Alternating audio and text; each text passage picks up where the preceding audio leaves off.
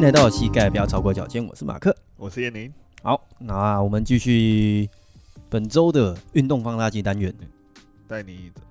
探讨这个运动的背后的目的。干，你这讲话不能讲一句，因为我突然就忘记，突然忘记中间这个后 面那是什么？带你探索运动的奥妙。哎，对，奥秘，干，我随便讲，你随便说。不然每次都忘记。 OK，好啦，我们今天要探讨的是另外一个动作啦。对诶、我觉得你这个题目下的很很模棱两可、对，嗨嘿，我下了什么题目呢？你说我们这个礼拜是要讨论蹲，蹲，诶、没有说深蹲，没有弓步蹲，只要是蹲的动作都包含在里面。哎，酷瑞背起来。诶、我觉得今天就聚焦在这个双脚朝前，然后同宽的这种蹲法。哼，就是一般的我们的深蹲的动作嘛。对，诶、蹲马桶的这个动作。那怎么做呢？你要是坐式马桶还是蹲式马桶，啊，都要蹲啊，都要蹲。对，脚都是一样的动作啊，哼。脚掌啊。哦，我记得你之前有分享过有一个，就是说，其实蹲式马桶会比坐式马桶好，是吗？不是你讲的吗？哎、我突然想不起来。对吧、因为蹲式马桶的那个蹲的方式，对于说我们的身体的关节角度，或者是说整个身体的结构是比较比蹲式马桶良善的、好、是这样吗？ 好像有这么说法、啊。因为像蹲式马桶的话，看我们在先一开始就假赛， 有这样吗乱讲一个。没有啊，就是有一个说法，就是说我们在做那个坐式马桶的时候，你如果说在蹲的时候，你前面再多加一个脚踏垫，把脚垫高这样。把脚垫高，你的那个在厕上厕所的时候会比较顺畅一点，比较好发力，比较有发力，然后以及比较不会卡垢。哎、嘿，比较容易夹断。嗯，哎，好啦，回到原 原本我们要讲的东西，感一开始就讲死太恶了吧？啊。所以我们一般蹲的动作的话是要干嘛？一般应该是要做以腿部的训练吧。嘿，我们这个蹲的这动作主要是在训练我们的下半身、下肢，那是一个膝盖主导的动作。啊，膝宽主导膝盖，膝盖，对呀、啊，靠塔呼了。所以你是说，我们如果说在蹲动蹲的时候，以我们的膝盖为基准去调整动作吗？是这个意思？哎、应该意识上有点听起来是这样，嘿那实际上膝盖主导是在主导这个方向而已啊。 ，OK，那它是要膝盖、膝关节跟你的髋关节两个互相配合，还有才会去做到一个正确的蹲。对，当然还有脚脚踝啦，只嗯，是主要是放在膝盖跟骨盆的这个比例动作的比例上。其实我们在一些运动科学类的一些文学上面，现在会开始慢慢发现说，很多在蹲的动作，很多人就觉得说，哎、膝盖很容易受伤。但其实在，对，就是在我们的人体的结构上面，膝盖是一个保持稳定的关节啊。嘿，对，那因为它，因为你其实如果说听众可以自己自己去注意一下，当我们在膝盖在动的时候，就是我们的三个脚三个关节，就是下肢的部分，就是有我们的踝关节，那我们有膝关节以及说我们的髋关节这三个项目，对，是当我们在做腿部训练的时候，主要会再去做运动的关节项目。对对但是我们的膝盖的本身，它的活动角度其实是有受到很多的限制。对，它其实就只是能够做一个踢跟收的动作，就这两个角度。对，它主要的动作的幅度是呃屈伸呐、屈伸嗯屈啊，跟就是讲专业一点，讲专有名词一点。屈屈跟伸或者对伸，直，能屈能能伸，屈但能它伸没对办法去做一些像我们的髋关节或是脚踝，它也是做一些旋转的动作。诶、它有有有有一些这种动作，但是这个东西就被视为缓冲的空间。嗯哼，对，但是当这个角度旋转的角度过大的时候，就是增加受伤风险的时候。应该是指说十字韧带的那个区块吧？对，所以在于是呃膝盖其实它是有这个旋转的功能的，对，但它不是真的让你拿来转的。但是它不是让对，就是它不是让你来负责转的。对，那如果说你转太多，那很可能就会有发现一些发炎的状况。对你想象你吃这个鸡翅的时候，要把后面那一段扯下来的那种感觉，你要转一圈它就掉下来，哎、就是那样哎、听起来有点血腥，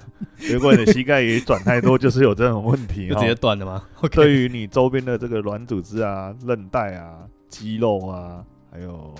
骨头啦、嘿也会都是有很大的受伤风险。对，所以其实反过来说，当如果说你膝盖在于有受限制的状态下，就是它本身的关节角度它是有受限的。对所以当如果说我们在做操作的时候，通常膝盖有问题，它不是膝盖本身出问题，而是说你上下的关节有问题。哦，不是头痛医头吗？没有啦，其实这是到现在的一些相关性就慢慢被研究出来了。哎、对啊，那假如说你在做一个蹲的动作，那有些人可能是有可能比较常见的应该是扁平足吧。哦，对啊，那如果说扁平足的时候，你的足弓或是说你的脚踝本身有受到限制，那你就比较容易会有一些比较常见，就是膝盖在蹲的时候会是向前推。嘿，对，那反而就是你跟一般人一样的所谓的就是以平地的方式去去做蹲举，就比较容易受伤。哦，因为我们身体的这个人体的这个力学的角度，代偿的机制啊，然后或者是说一个想要把它拉回所谓的它当下的那个正常的感觉。看起来跟一般人都一样的动作，对那实际上你的身体的角度是不太一样的。对，所以通常现在有扁平足的人，我们在早期都会建议说，你可以增加你的脚跟在踩踏时候的高度。好，拿东西垫在脚跟下，对，这是还蛮常见的一些补偿补偿的方案啊。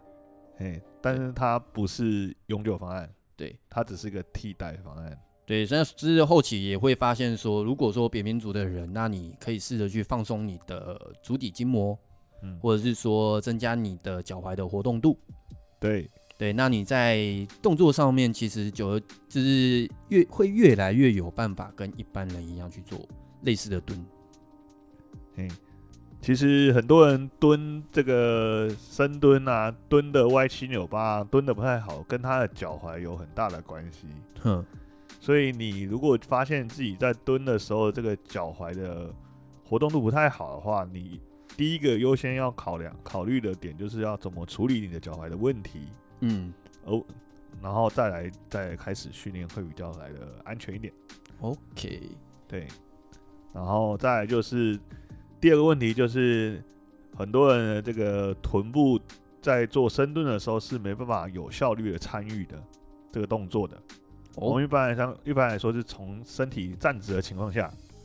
哦，虽然是站直，但是不是锁死的状态哦，是站直所谓的锁死是什么？要不要解释一下？就是我们的关节没有让它有任何的空间，就是像像我们的膝盖把它打直的感觉，我们打直，然后有一个卡住的感觉。对，这就是锁死。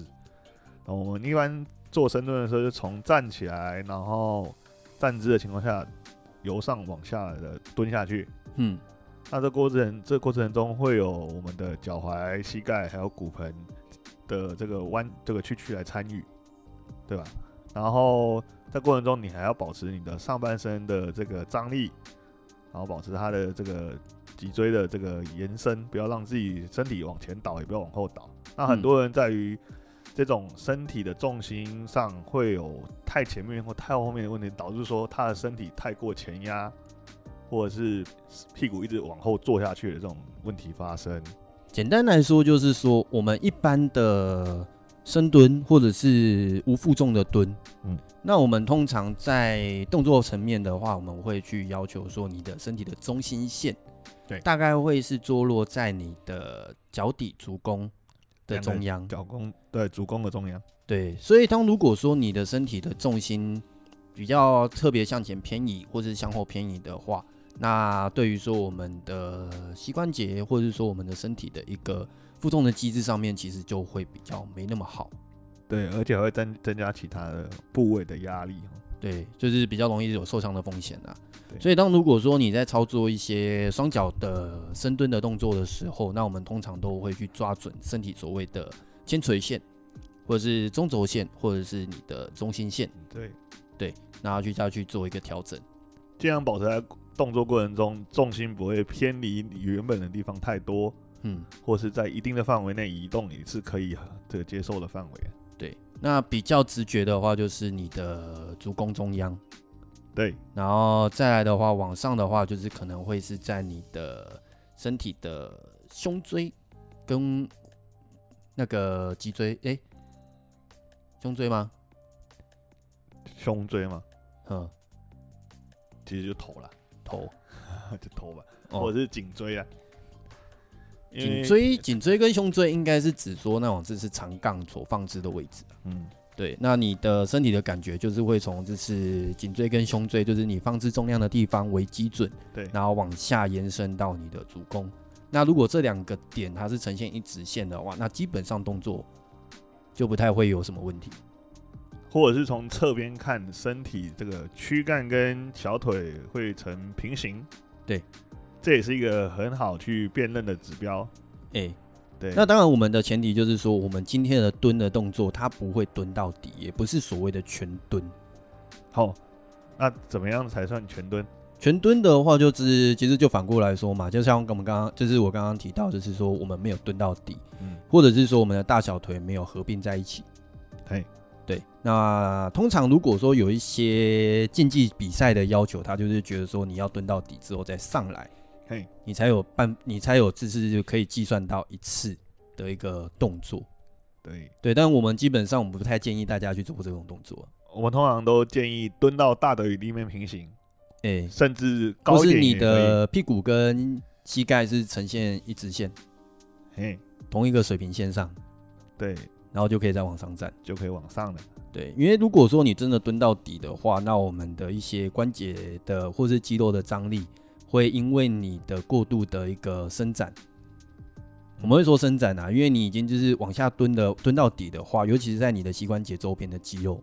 它会因为膝关节以及髋关节的肌肉会过度的伸张，对，所以拉得太长，那变成说它的本身的力量就会减少。所以当如果说你蹲到底，然后再往上的话，那反而对你的呃有负重的状态下或无负重的状态下，它对于你的身体的一些伤害性可能就会比较大。对，增加你的受伤风险。嗯，对，那通常越往下蹲的这个是算是技巧了，越往下蹲需要的技巧要越高，哦，比较常会出现到就是借由说反作用力，就是弹震。弹弹正这样。对，对。不不过其实有之前有就是跟其他的学生啊或是教练去讨论过所谓的膝盖朝脚尖这件事情。啊，对，那我们在膝盖朝脚尖的动作的时候，他们其实感受上面屁股参与的很少，为什么呢？应该是讲说他们在操作上面反而就是会觉得说他的大腿股四头，我们所谓股四头就是你们的大腿前侧哎，的一个区块，它在向下蹲的时候或者往上站的时候，它的感受会比较强烈，而臀部比较少一点。对，对，然后后来我就去查一些解剖学的书籍嘛，然后其实发现说，以我的观点啊，我讲讲看，你看你看你的感想是什么、o 啊哦 k 反正我就是以我的观点来说的话，会变成说，诶，我们的臀部的肌肉，它其实都是从我们的左右侧，然后去向你的身体中心线拉为基准，从外往内还是从外往内。因为如果说我们以身体的角度来说的话，我们所谓的左右侧就是我们的身体在站姿的时候，你左右手的两两边的方向。对然后往你的尾椎或是我们的剑椎，就是我们的那个骨盆的方向，然后去做一个拉扯。所以我的我看解剖的时候，我会觉得说，诶，如果我在做一般膝盖朝脚尖的动作上面，其实比较少会使用到臀部，反而就是大腿的力量会比较多一点。哦。那如果你想要让你的臀部参与更多，你会怎么做回家？我可能就会希望说，我自己或是我的学生，然后去让你的膝盖稍微往外打开一点点，不需要到那么的水平，就是平行的状态，哦，膝盖向就有一外点开一点点外点八。嗯，嘿，那你反而在动作上面就可以再多提升一点臀部的力量，好，屁股有收更紧的感觉，会比较有力量的感觉。可以，不知道你怎么看？这样是这个技巧，我以前也常用，嘿，对，那确实有办法增加这个臀部的这个感受的感觉，对，对，我但在是等你的但是，啊， 我在等你的但是，什么？但是对啊，没有啊，这这确实是这样啊。嘿，但但是但是就是很多人会把这个误解成啊，我就膝盖一直往外推就好了。哦，所以会延伸出来有另外一个动作叫相扑式的蹲举，对，那反而过头了哈。哎、对，那其实它只是要你有产生这样的一个张力，或者想外往外推的这个力量，但是它的范围不会很大。对你只要有一点点将你的膝盖往外打开，对，这样就可以有效的让你的臀部参与更多进来，这个在这个动作之中。嗯，其实刚刚我就意识到一件事情，我们一开始有就在想说，深蹲这个动作它是在膝盖主导，对，对，那其实膝盖主导它对一个概念就是说，我们的动作本身活动比较大的范围，其实就是我们的脚踝跟我们的髋部的力量。对对，但其实如果说你要增加这一些区块的使用的力量的效率，那其实你直接把注意力放在你的膝盖的角度去调整。毕竟大腿的股骨是从膝盖到你的骨盆嘛。对，对啊，所以你的股骨的动作、大腿的这个动作会影响到你臀部的力，这个肌肉去怎么去收缩的。对，那如果说我在动作上面，我一直专注在我的脚踝，或是我的足弓，或是说我的髋屁股的区块太多，那你其实，在注意力上面，你就会比较容易分散。那你不如把你的注意力集中在你的膝盖的位置，对对，然后由膝盖，然后去调整说你的身体的一个角度结构。那其实，在动作上面，你就不需要去分散太多的注意力，嗯那你在动作控制上面可能会更确实。哎，其实你讲到一个重点哦，就是说注意力应该放在膝盖到骨盆这一段。嘿，对，所以你在这个蹲的时候，第一步确保自己的脚掌有没有在对的位置上，嗯，然后再把注意力放在你的膝盖跟你的这个髋关节，在于蹲这个过程中，它有没有产生好的这个张力，然后确保你的身体有没有在重心有没有在对的位置上，这样。 OK，好，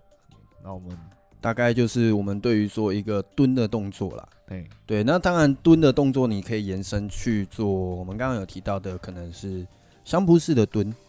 嗯，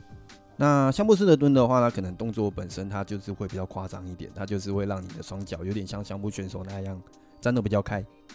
嘿，对，然后以及说我们一般的深蹲，膝盖打得更开，然后脚掌也更开。也也不一定呢、其实有时候我会注意到有些那种就是力量型的选手，就是 power lifting。嗯，对，然后他们就是做那种爆发型的力量，就是比如说我们上个礼拜有提到 deadlift，就是硬举或硬拉。那他们在一开始的一个预备动作，他们就会刻意张开他的膝盖，哎，那他的支点会把它锁定在你的身体中心线，就是两只脚掌站立的点，其实会比较是接近自己的中心线，就是不会与肩同宽。嘿，对，就是会比与肩同宽再更窄。哦，，对，然后去借以提升，就是我们刚刚有提到是说，如果说你膝盖稍微微开，它可以提升你臀部的张力。可以更吃臀部一点。对，对，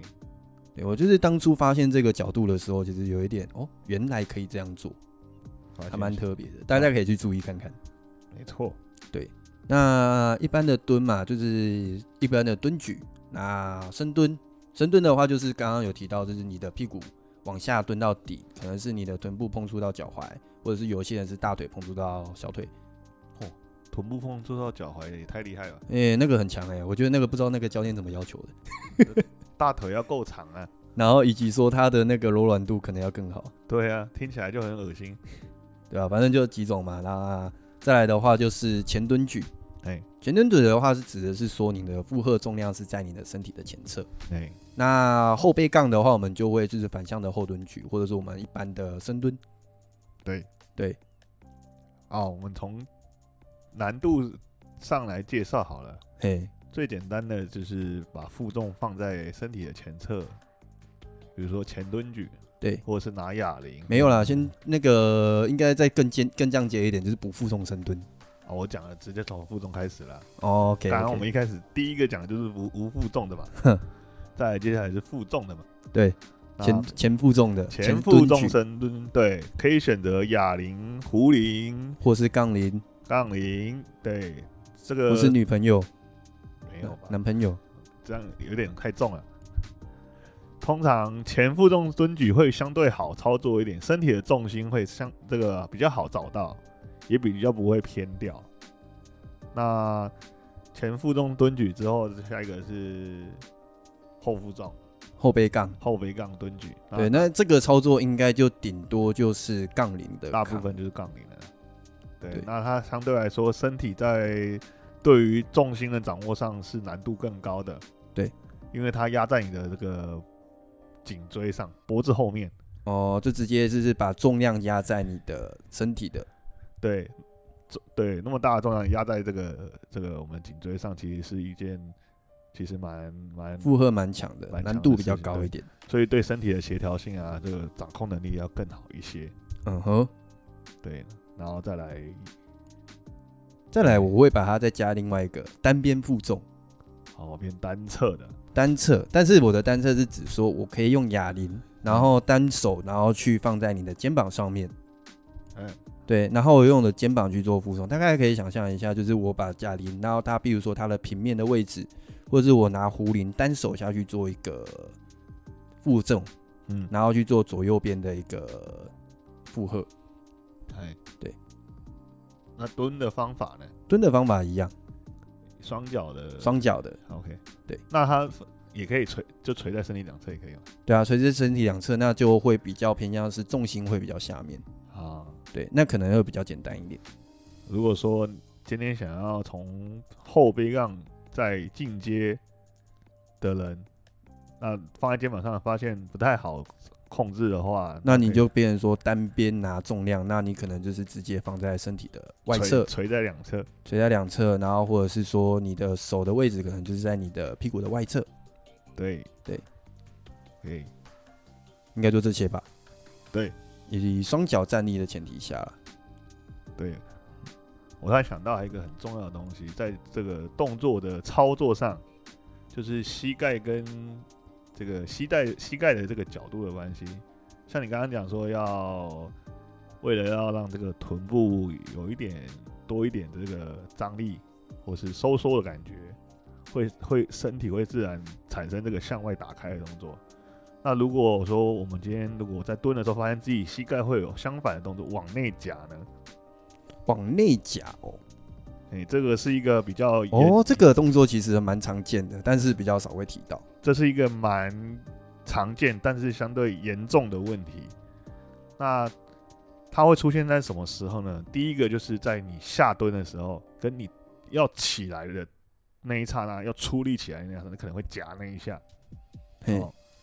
那通常呢，这样一夹下去的结果呢，就是会让我们的这个膝盖的这个张力的这个位置改变，那可能会哦导你致讲学讲讲通俗一点，好，讲可太能学术可能了。让我们膝盖的这个压力变变得不一样，在原本的这个位这个动作上的位置压力会不太一样，嗯，然后会让我们膝盖周围产生这个叫做什么？叫做剪切力，剪切力或扭力了。嗯，对，那很多人蹲一蹲膝盖会不太舒服，都是因为这个动作产生的。就简简单来讲，就是你的脚在蹲站的时候、蹲举的时候会有内八的情况。那那一把那一家，对对，那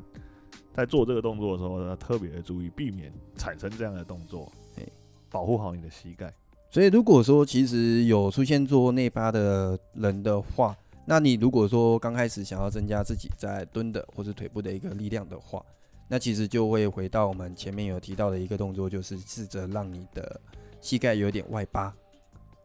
哦那与其去增加你的膝盖的一个张力，那增加它受伤的风险，那不如说借由外八的动作去提升你的臀部的一个力量。对那它臀部的力量增加之后，那你可能就是会在动作上面，你在膝盖上面的负担就会比较少一点。没错，嗯，好啦，那应该就先这样。猫咪吓一跳。好啦，那以上的话就是我们今天的对于蹲的这边的一个解释。那对希望大家能够借由说我们的一些描述，那可以增加自己在动作上面的一些理解。更加了解这个动作，然后对照一下自己练习的时候动作上是不是跟我描述的差不多，或者是有什么发现。